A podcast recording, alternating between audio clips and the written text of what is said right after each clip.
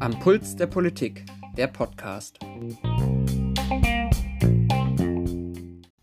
Hallo, herzlich willkommen zu Am Puls der Politik. Heute mit Folge Nummer 22 vom 6.12.2020. Unser Thema heute warum wir wählen, wie wir wählen. Es begrüßen euch Jonathan, Student der Verwaltungswissenschaft an der Uni Potsdam und Oben, Student der politischen Kommunikation an der Uni in Düsseldorf. Hallo. Unser heutiges Thema ist ein genuin politikwissenschaftliches, könnte man sagen. Es ist nämlich zufälligerweise auch äh, das Thema von Rufens Bachelorarbeit. Deshalb bin ich sehr froh, dass ich hier einen Experten sitzen habe, der uns mal erklären kann, wie eigentlich unsere Wahlentscheidung zustande kommt. Denn der Wahlakt, also die Wahl an sich, ist ja eigentlich der wichtigste Akt in einer Demokratie. Ne? Denn durch die Wahl bestimmen wir, wer in einem Land regiert. Und deshalb hat die Politikwissenschaft natürlich schon seit langer Zeit versucht zu erforschen, weshalb eigentlich und wie unsere Wahlentscheidung zustande kommt. Und über die verschiedenen Theorieansätze zu diesem Thema wollen wir heute zum einen reden und zum anderen wollen wir die Frage untersuchen, bis zu welchem Grad eigentlich die Bundesebene, also die Bundespolitik, Einfluss auf Landtagswahlergebnisse hat. Also bis zu welchem Grad durchdringt eigentlich die Bundespolitik, Angela Merkel und ihre CDU oder Robert Habeck und seine Grünen, das Landtagswahlergebnis beispielsweise in Baden-Württemberg, das nächstes Jahr ähm, wo nächstes Jahr gewählt wird. Und diesen Fragen wollen wir heute nachgehen. Und ähm, da würde ich mal sagen, wir stürzen uns jetzt ins Thema und fangen erstmal mit der Frage an, naja, welche mehr oder weniger guten Erklärungsansätze hat eigentlich die Politikwissenschaft gefunden, um unser Wählerinnenverhalten zu erklären? Und fangen wir vielleicht mal mit der mikrosoziologischen Perspektive an, oder? Genau. Also es gibt, das kann ich mal ankündigen, drei große Schulen und die soziologische und die teilt sich nochmal mikro- und makrosoziologisch. Die mikrosoziologische, äh, der mikrosoziologische Ansatz, der wurde von einem Herr Lazarsfeld und seinen Kollegen an der Columbia University aufgestellt, sagt, dass das Umfeld, das wir als Wähler oder Wählerin haben, entscheidet, wen wir wählen. Ja, also diese, die haben eine Studie durchgeführt, da sind sie zu Leuten gegangen und haben sie befragt, was würden sie wählen und haben einfach festgestellt, Menschen mit bestimmten sozialen Hintergrund wählen ähnlich. Es scheint so zu sein, dass wir eine Meinung von unseren Eltern zum Beispiel übernehmen oder dass unser Freundeskreis einen ganz starken Einfluss darauf hat. Und das heißt, unsere Wahlentscheidung ist am Ende das Ergebnis von den Menschen, die um uns herum sind. Und methodisch ist diese Studie wie genau vorgegangen? Die heißt die Erie County Studie. Das heißt, was haben Lasersfeld und seine Kollegen gemacht, um das herauszufinden? Genau, das war eine ganz groß angelegte Studie im, im Vorfeld einer US-Wahl. Und die sind tatsächlich einfach zu den Menschen gegangen und haben die nach verschiedensten Dingen befragt, aber haben bei dieser Befragung auch sozioökonomische Faktoren erfasst. Also haben gefragt, welche Religion sind sie, in welcher Gehaltsklasse bewegen sie sich und mit welchem Menschen umgeben sie sich und haben einfach dabei festgestellt, es gibt einfach ganz starke Doppelungen. Also Menschen, die bestimmt in einem, sich in einem bestimmten Umfeld bewegen, die von bestimmten Leuten umgeben sind, die werden auch so und so wählen. Das können wir ein Stück weit voraussagen, wenn wir einfach nur uns anschauen, das sind, das sind die Faktoren um die Menschen herum, können wir eigentlich ohne das Ergebnis zu sehen schon sagen, da wird am Ende jetzt republikanisch oder demokratisch rauskommen. Das hat sich als einem so hohen Teil gedeckt mit ihren Ergebnissen, dass sie gesagt haben, okay, das scheint so zu sein, dass das der entscheidende Indikator ist, wie Menschen wählen. Du hast schon erwähnt, es gibt noch eine andere soziologische Schule, das ist nämlich die makrosoziologische, die auf Lipset und Rockham zurückgeht. Was weißt du dazu? Genau, die haben auch irgendwie gesagt, ja, unsere Wahlentscheidung ist am Ende Ergebnis unseres sozialen Umfelds, unseres sozioökonomischen Statuses, aber heben das von dieser Idee, dass wir einfach von einzelnen Leuten umgeben sind, wie unseren Eltern, auf eine Ebene, wir gehören einer bestimmten Gesellschaftsschicht an oder mehreren Schichten und haben da. Einer Klasse. Genau, einer Klasse, gut. Und haben da große Konfliktlinien aufgemacht, in die einfach jeder einzuordnen ist. Also die haben, das die, die Forschung ist auch schon einige Jahrzehnte alt, haben gesagt, es gibt irgendwo eine Konfliktlinie zwischen Stadt und Land. Ich wohne entweder in der Stadt oder auf dem Land Und sie haben gesagt, es gibt Menschen, die sind, fühlen sich dem Staat näher, es gibt Menschen, die fühlen sich der Religion näher. Und dann haben sie gesagt, es gibt die große Streitfrage von Kapital gegen Arbeit. Und sie haben Zentrum gegen Peripherie als, als Konfliktlinie aufgemacht. Das ist so die Elite gegen die etwas abhängige Bevölkerung. Haben gesagt, alles, das gesamte Wählerverhalten orientiert sich an diesen Streitfragen und Konfliktlinien. Und weil Menschen sozusagen sich an diesen Konfliktlinien orientieren, wird es zwangsweise auch Parteien geben, die sich an diesen Konfliktlinien orientieren und die sich da gründen. Das heißt, die konnten damit erklären, dass es fast in jedem Land eine Arbeiterpartei gibt. Weil sie sagen, Arbeit gegen Kapital ist eine, eine Grundsatzfrage der Gesellschaft und es wird immer eine Partei geben, die die Arbeiter sich suchen, die sie vertreten wird. In ihrer Anfangszeit beispielsweise die SPD wäre dann die Partei der Arbeiter gewesen, genau. richtig? Genau, und die CDU, CSU äh, wäre eine Partei gewesen, die sich an die Menschen anlehnt, die Religion wichtig finden. Und damit, sie kamen sozusagen auf die Idee, weil sie beobachtet haben, es gibt in Deutschland eine Arbeiterpartei, eine Partei mit christlich-konservativen Werten und das ist aber überall so. Es gibt irgendwo eine Bauernpartei und das ist, erstreckt sich über sämtliche politischen Systeme in Europa und sie haben gesagt, es muss einen Mechanismus geben, warum es einfach aus Prinzip immer eine Partei gibt, die irgendwo die Religionsnahen vertritt oder die immer die Arbeiter vertritt oder immer die Leute, die das Kapital haben und haben einfach gesagt, okay, es gibt diese Grundlinien und jetzt kann man noch sagen, die neueste Entwicklung der Grünen, die sind nicht an so einer Linie, die sind jetzt nicht Arbeiter oder Kapital oder so. Und da gibt es jetzt Überlegungen, wie man das einordnet. Da gibt es Leute, die sagen, hm, ja, wir können, also die Theorie ist falsch, die, es scheint ja nicht nur diese Konfliktlinien zu geben. Und dann gibt es eben Leute, die sagen, ja gut, es war vor 60, 70, 100 Jahren die Konfliktlinie und jetzt gibt es eben noch ein neues Konfliktfeld Umwelt gegen Wirtschaft vielleicht oder was auch immer die Gegenseite davon wäre. Und oder dann, materielle gegen postmaterielle genau. Werte wäre doch auch so eine genau. Konfliktlinie. Ne? Und an diesen neuen Konfliktlinien orientieren sich eben neue Parteien und verdrängen Stück weit die anderen Konfliktlinien oder ergänzen die eben noch dazu. Aber was man auch an der Stelle noch sagen muss, es gibt ja die sogenannten Volksparteien und die sind ja wiederum konfliktlinienübergreifend. Das würde jetzt zu weit führen, aber das ist durchaus auch äh, zu empirisch zu beobachten, dass es Parteien gibt, die eben über diese Konfliktlinien gerade heute schon äh, sich erstrecken. Genau.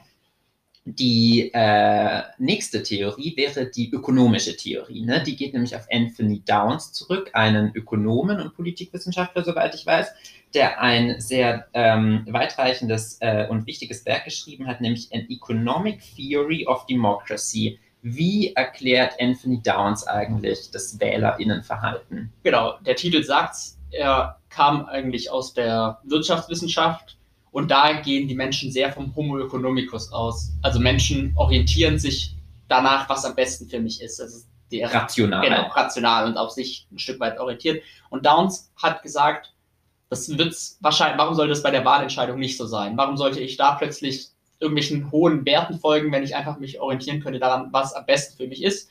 Und hat gesagt, okay, eine Wählerin oder ein Wähler schaut sich die Parteien an, überlegt, in was für einer Situation bin ich, für welche Politik stehen die anderen Parteien. in seiner Theorie überlegen die Wählerinnen und Wähler dann noch, wie wahrscheinlich ist, dass die Partei an die Macht kommt, wird die in Zukunft genau dasselbe machen, wie sie jetzt machen wird und kommt dann im Endeffekt zu einer Kosten-Nutzen-Rechnung und sagt also, diese Partei wird für mich am Ende die beste Politik machen, ich werde ökonomisch am stärksten davon profitieren, wenn XY-Partei an der Macht ist und deswegen wähle ich diese Partei. Also es ist wirklich die Wählerin oder der Wähler kann komplett rational auf sich orientiert, nicht irgendwie hohe Werte, ich fühle mich als mit der und der Partei besonders verbunden oder so, sondern einfach nur, wo stehe ich am Ende nach der Wahl ökonomisch besser da, wenn die oder diese Partei an der Macht ist. Und ökonomisch heißt diese Theorie auch deshalb, weil man quasi ähm, einfach von der Wirtschaft das überträgt auf den Bereich der Politik. Es gibt immer Nachfrage und es gibt Anbieter. Und die Parteien sind in dem Fall die Anbieter, die bieten ein politisches Programm an.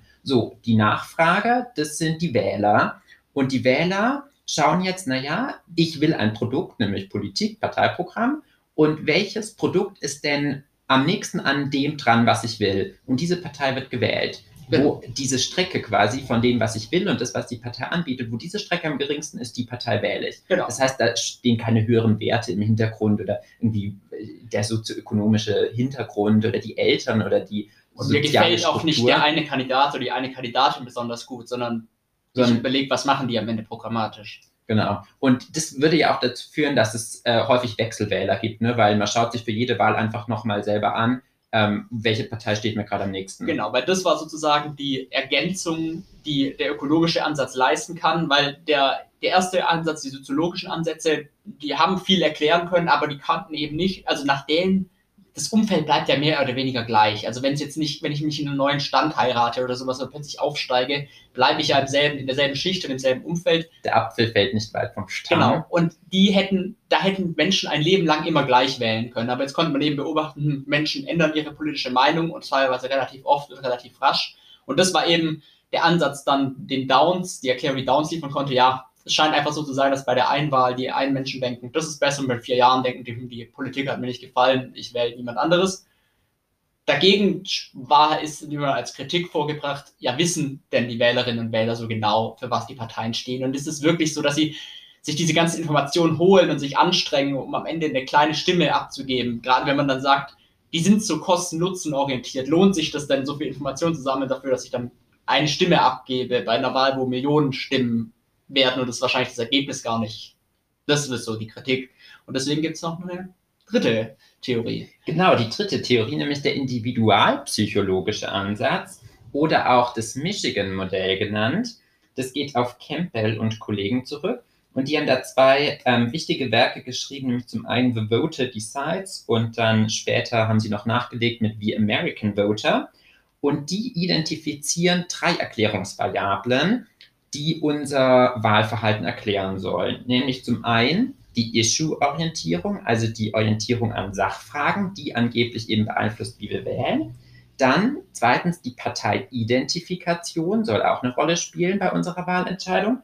Und drittens die Kandidatenorientierung. Also was die Kandidaten spielen eine Rolle, die äh, Parteiidentifikation spielt eine Rolle und die einzelnen Sachfragen spielen eine Rolle.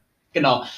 Und damit haben sie ja so ein bisschen, also, also diese Parteiidentifikation, das ist wahrscheinlich so der abstrakteste Begriff, aber der spielt so ein bisschen auf die Erklärung aus dem ersten Modell an. Dem soziologischen. Genau. Es gibt einfach Menschen, die fühlen sich einer Partei verbunden und auch da machen eben Campbell et al., also seine, ihre Kollegen, gehen da so ein bisschen in dieselbe Richtung wie die vom soziologischen Ansatz und sagen, ja, man fühlt sich einfach einer Partei verbunden, weil alle um einen rum die wählen und man fühlt sich einfach als Arbeiter zum Beispiel und wählt dann die SPD oder man fühlt sich als Umweltaktivist und wählt dann die Grünen oder als, als religiös nah und wählt dann irgendwo im konservativen Bereich. Und wurde schon auch so erzogen, ne? das heißt der Identifikation, genau. man identifiziert sich, weil das Umfeld so zum Beispiel. Genau. Und da kann auch mal thematische Punkte dabei sein, die mir nicht gefallen oder ein Kandidat, den ich unsympathisch finde, aber diese Identifikation mit einer Partei die prägt einfach viele Wahlentscheidungen. Aber sie sagen eben, das reicht nicht, weil dann würde ja jeder immer gleich wählen und es wäre völlig egal, was für Politik gemacht würde, das wäre immer dasselbe Ergebnis.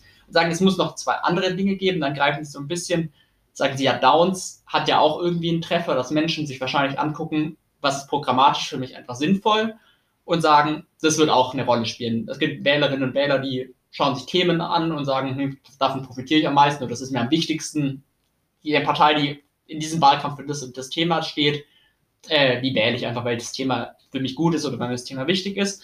Und dann sagen, ergänzen sie sozusagen noch und sagen, ja, aber es treten ja auch Menschen an bei diesen Wahlen und man macht ja auch viel Zirkus um diese Personen und, und das ist ja der Wahlkampf, ist ja auf diese Personen zentriert, das wird ja auch was ausmachen. Das macht ja am Ende einen Unterschied, sagt, heißt es ja auch immer, ob Angela Merkel für die Partei und die Inhalte steht oder ob eine ganz genau dieselbe Person für dieselbe Partei und dieselben Inhalte stehen würde. Aber Menschen wählen die CDU, weil Angela Merkel ihnen einfach sympathisch ist und sie irgendwie der Person vertrauen. Und sagen, sie sagen, diese drei Faktoren, die spielen zusammen und am Ende ist unsere Wahlentscheidung das Ergebnis davon von einer Abwägung, die wir zwischen diesen Faktoren treffen. Und du hast ja gesagt, sie haben ein erstes Werk geschrieben, und da hatten sie sozusagen noch. The voter decides. Genau. Irgendwie diese drei Faktoren sind alle irgendwie gleich stark und beeinflussen sich gegenseitig. Und wir wissen es nicht so genau wie, aber am Ende wird es schon der Grund sein, warum am Ende die oder die Entscheidung rauskommt. Und dann in diesem zweiten Werk, der American Voter, sind sie weitergegangen und haben gesagt, okay, wir glauben, dass die Parteiidentifikation irgendwie eine Vorprägung ist. Also mhm. ich bin einfach irgendwo aufgewachsen und das prägt mich schon mal vor aber trotzdem unter diesem Licht einer Vorprägung bewerte ich immer noch Kandidaten, und Kandidatinnen und die Themen. Und so haben sozusagen diese Parteiidentifikation als den stärksten Faktor gewichtet, aber unter diesem Licht erscheinen die anderen beiden Faktoren und bringen auch noch Einfluss auf die Wahlentscheidung. Und das klingt jetzt alles ein bisschen theoretisch und das ist auch ein großer Schwachpunkt, weil sie im Endeffekt nicht erklären können, was passiert denn, wenn ich zwar mich mit der Partei identifiziere und die anderen Themen, aber die Themen mir dieses Mal nicht gefallen oder die Kandidatin nicht, nicht nach meinem Geschmack ist. Wann kippt das sozusagen? Also wie stark ist da was und wie wirken die gegeneinander, wenn sie eben nicht alle in dieselbe Richtung gehen? Und das können sie bis heute nicht so richtig erklären. Also sie glauben, und das ist auch so ein bisschen Konsens, dass sie wahrscheinlich schon die wichtigen drei Sachen erkannt haben, aber sie wissen eben nicht, wie die sich gegenseitig beeinflussen. Alles klar. Ich denke, äh, der individualpsychologische Ansatz, der wird später auch noch eine Rolle spielen, wenn wir dann über eben das, die konkreten Ergebnisse deiner Arbeit sprechen. Ne? Ähm, aber zunächst noch äh, zum Stand der Forschung. Da ist nämlich noch eine Sache zu erwähnen, nämlich ähm, es gibt so eine gewisse empirische Beobachtung, die vor allem aus den USA kommt, aber von Forschern dann auch äh, auf Deutschland angewandt wurde. Und die ist eigentlich ganz interessant. Die kann ich an der Stelle vielleicht mal darlegen. Das nennt man auch Wahlzyklus, nämlich der amerikanische Präsident wird ja alle vier Jahre gewählt, aber alle zwei Jahre wird ähm, das Repräsentantenhaus gewählt. Sprich, immer in der Hälfte der Amtszeit des Präsidenten gibt es eine Wahl auf Bundesebene in den USA. Und da hat man immer festgestellt, wenn der Präsident jetzt beispielsweise republikanisch ist, nach zwei Jahren wird, werden die Republikaner auf Bundesebene abgestraft. Na, wie kommt das eigentlich zustande und welche Schlüsse können wir daraus ziehen? Ja, genau, also meine Arbeit geht ja in, erstmal erkläre ich die Wahltheorien, aber dann wollte ich herausfinden, wie stark die Landespolitik von der Bundespolitik beeinflusst wird. Und da stützt sich auch die deutsche Forschung sehr stark auf diesen Zyklus. Und Jonathan hat ja gesagt, ein Präsident in Amerika hat gewonnen und, ins, und dann, das konnte man sozusagen beobachten, in Umfragen sinkt seine Beliebtheit zur Mitte ab. Keiner kann so genau sagen, warum. Man geht irgendwie davon aus, am Anfang werden die Steuern tendenziell erhöht oder die Menschen erwarten einfach zu viel von so einem frisch gewählten Präsidenten und sind dann schnell unzufrieden. Äh, und dann steigen sie wieder. Warum weiß man auch nicht genau. Wahrscheinlich, weil noch ein paar Wahlgeschenke verteilt werden oder er prominent auf Auslandsreise geht, um die Leute eben nochmal für sich, für seinen Wahlkampf zu gewinnen. Aber für meine Fragestellung interessant ist ja, was Jonas gesagt hat, in der Mitte auch seine Partei verliert. Der Präsident ist un, also nicht populär, unpopulär und es schlägt sich auf die Partei nieder, die bei den Kongress- und Senatswahlen antritt, bei der aber der Präsident überhaupt nicht zur Wahl steht. Also ich kann ja mit meinem Senator oder mit meiner Senatorin sehr zufrieden sein, aber scheinbar ist es so, dass die Menschen trotzdem denken, hm, wie war der Präsident und der steht für eine Partei und die, der, die war nicht gut und deswegen wähle ich die nicht, unabhängig davon, ob meine Vorortpolitiker gut sind. Und da gab es für die deutsche Forschung Menschen, die gesagt haben, hm, es ist interessant, dass sie das beobachtet haben, gilt es auch für Deutschland weil auch da haben sie dann gesagt, es könnte gut sein, dass ja auch die Bundesregierung zur Mitte unbeliebter wird und wieder steigt und dann zum Ende wieder steigt. Und wir haben ja auch Wahlen, bei der Parteien zur Wahl stehen, aber eben nicht die Bundesregierung. Das sind bei uns die Landtagswahlen. Und auch da müsste es ja sein, dass die immer schlechter werden in den ersten zwei Jahren und dann in den letzten zwei Jahren wieder ansteigen, wenn die Bundespolitik die Landespolitik beeinflusst. Und auch das hat man beobachtet. Also Land Landtagswahlen sind einfach nach zwei Jahren der Bundesregierung am schlechtesten.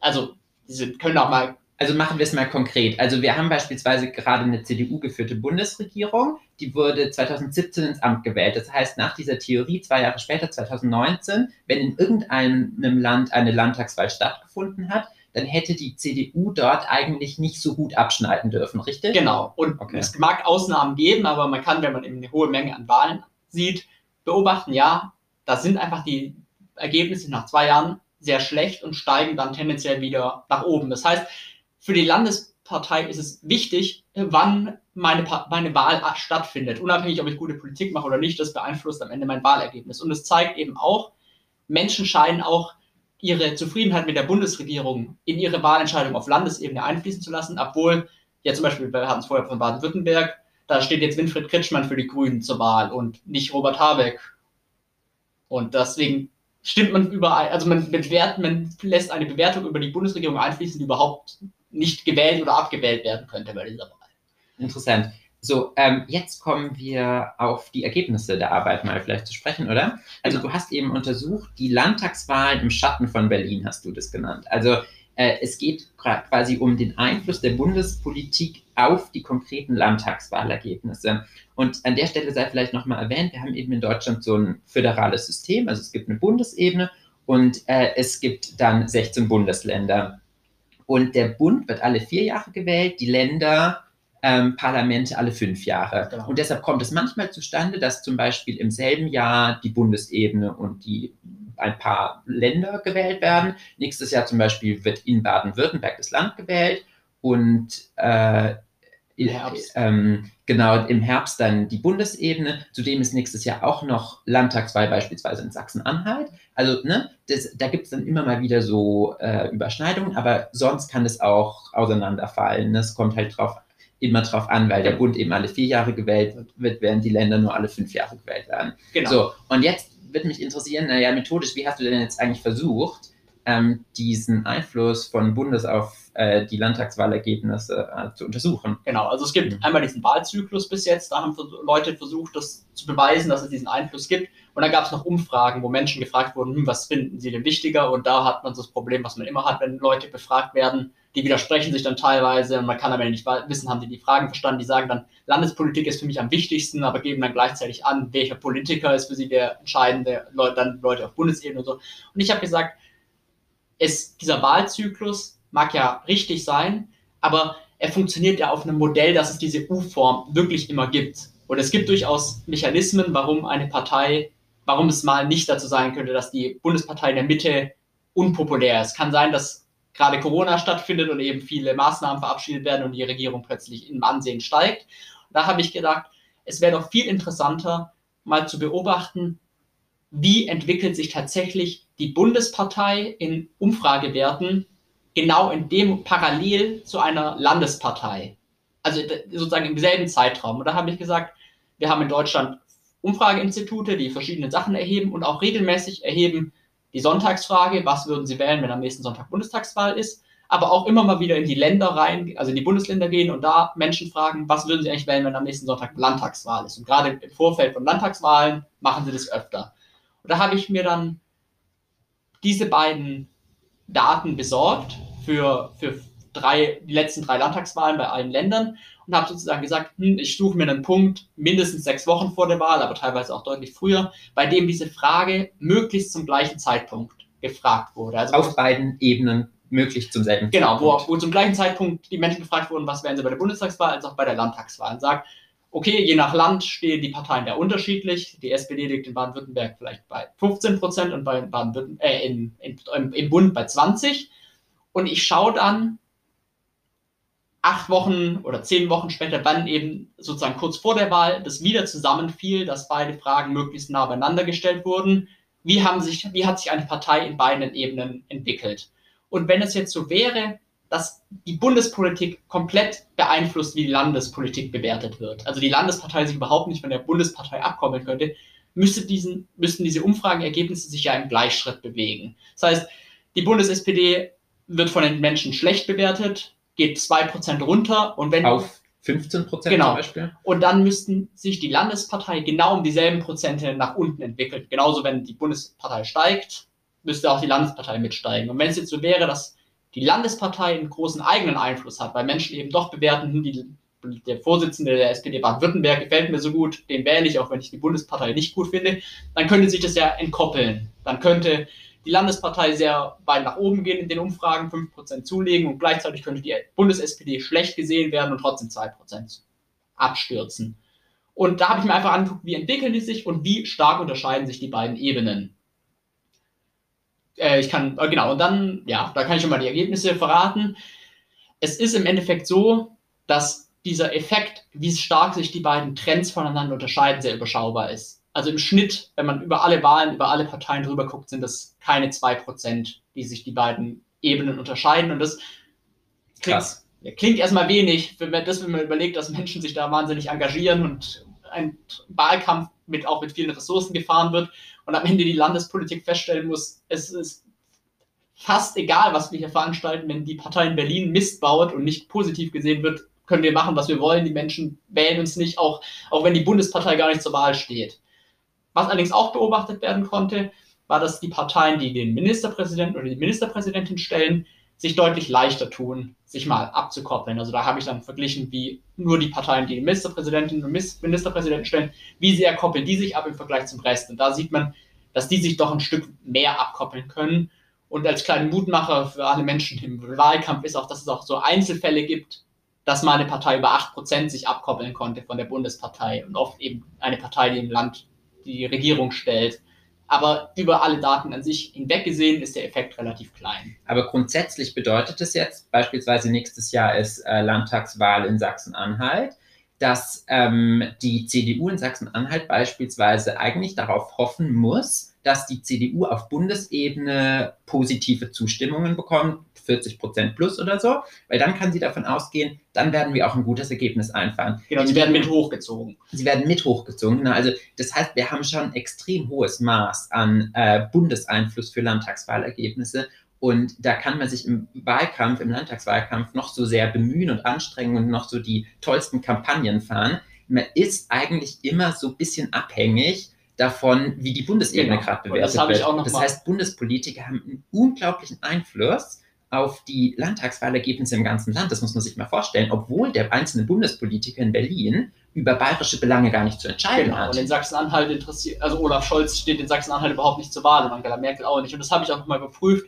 indem ich mir angeguckt habe, es gibt ja manchmal fallen Wahlen zwischen Bundes- und Landesebene zusammen. Also da wird am, in einem Bundesland am selben Tag die Bundestagswahl gewählt und die Landtagswahl. Und da habe ich gesagt, da ist es relativ leicht an die Daten zu kommen, wie die im Land, wie die Menschen für Bremen gewählt haben, für, über ihre Stadtwahl und gleichzeitig zu gucken, wie haben die Menschen nur aus Bremen bei der Bundestagswahl gewählt. Und auch da sind diese Effekte, diese Abweichungen relativ gleich, äh, also relativ klein, so ähnlich wie in der ersten Analyse. Das heißt auch da, Menschen, die bei der Bundestagswahl die eine Partei wählen, wählen auch bei der Landespartei, ja auch bei der Landtagswahl dieselbe Partei in den allermeisten Fällen. Das ist schon erstaunlich und für Landespolitiker bestimmt nicht immer einfach zu ertragen, dass sie, dass sie den Menschen so egal sind und für was, was sie hier für Politik machen. Insbesondere, weil man ja eben nicht vergessen darf, wir leben ja in einem föderalen System, sprich die Staatlichkeit wird auf die zwei Ebenen beziehungsweise mit den Kommunen auf drei Ebenen aufgeteilt, nämlich Bund, Länder, Kommunen. So und ähm, de, de, im Grundgesetz gilt sogar die Kompetenzvermutung zugunsten der Länder. Ne? Also die Länder regeln die Belange in ganz wichtigen ähm, Bereichen, wie zum Beispiel der Bildung, im Bereich der Hochschulen, auch im äh, jetzt bei diesen ganzen Corona-Maßnahmen, es, es mag zwar so sein, dass die Kanzlerin sich immer mit den Länderchefs trifft, aber die konkreten Corona-Maßnahmen, das sind dann Verordnungen der Landesregierung. Das heißt, hier wird die Politik gemacht in den Ländern, die uns tagtäglich beeinflusst. Hingegen, was der Bund macht, zum Beispiel mit der Außenpolitik, das spielt für unser alltägliches Leben gar nicht so die große Rolle. Aber trotzdem bewerten wir die Bundespolitik als so viel wichtiger, beziehungsweise wenn es der Bundes-CDU gut geht, dann geht es bei der Landtagswahl in äh, Sachsen-Anhalt der Landes-CDU auf einmal auch gut. Und ähm, wie kann das sein, dass die Länder quasi eigentlich so eine wichtige Rolle in unserem Alltag spielen, aber im Bewusstsein eigentlich immer so der Bund in unserem Kopf ist? Ja, also ich verrätsel noch die Wissenschaftler noch ein bisschen drüber. Meine Erklärung ist halt, der mediale Einfluss, der massiv ist. Ich meine, wo bekommen Menschen politische Inhalte und politische Personen mit?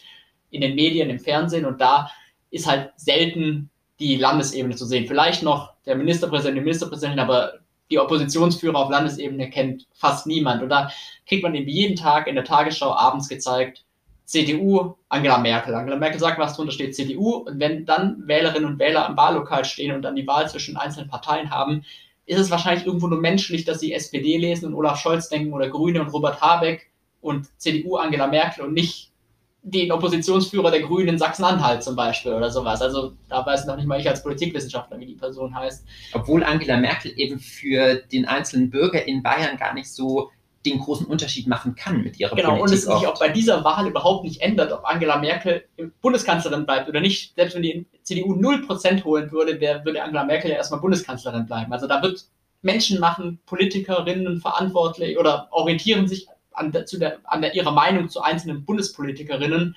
äh, bei einer Wahl, bei dem diese überhaupt nicht zur Wahl stehen, sondern das Ergebnis dann auf irgendwelche Landespolitikerinnen zurückfällt.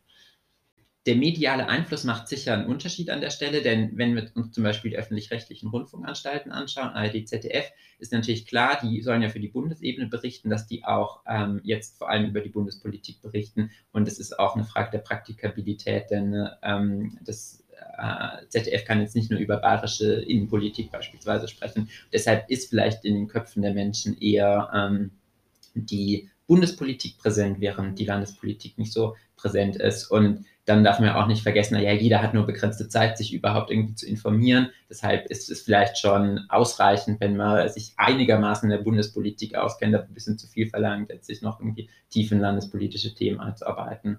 Genau, also die Problematik bleibt trotzdem. Ich glaube, es würde sich lohnen, sich manchmal mehr damit auseinanderzusetzen, über wen man eigentlich abstimmt. Aber es ist komplett verständlich, dass Menschen, gerade deren Leben nicht aus Politik besteht, da sich manchmal einfach an den großen Köpfen der Parteien orientieren. Wir hatten eine interessante Folge, würde ich sagen. Ja. Äh, sehr informativ. Äh, auch die äh, Ergebnisse deiner Arbeit waren wirklich spannend.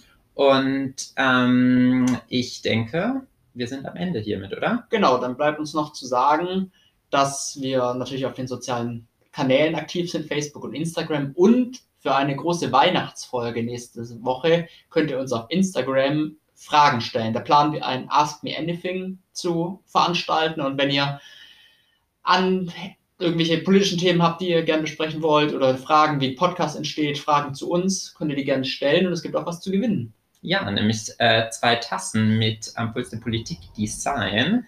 Und äh, wir hoffen natürlich, dass ihr alle so eine Tasse haben wollt und deshalb auch zahlreich an unserer Umfrage teilnehmt. Genau. Tschüss. Ciao.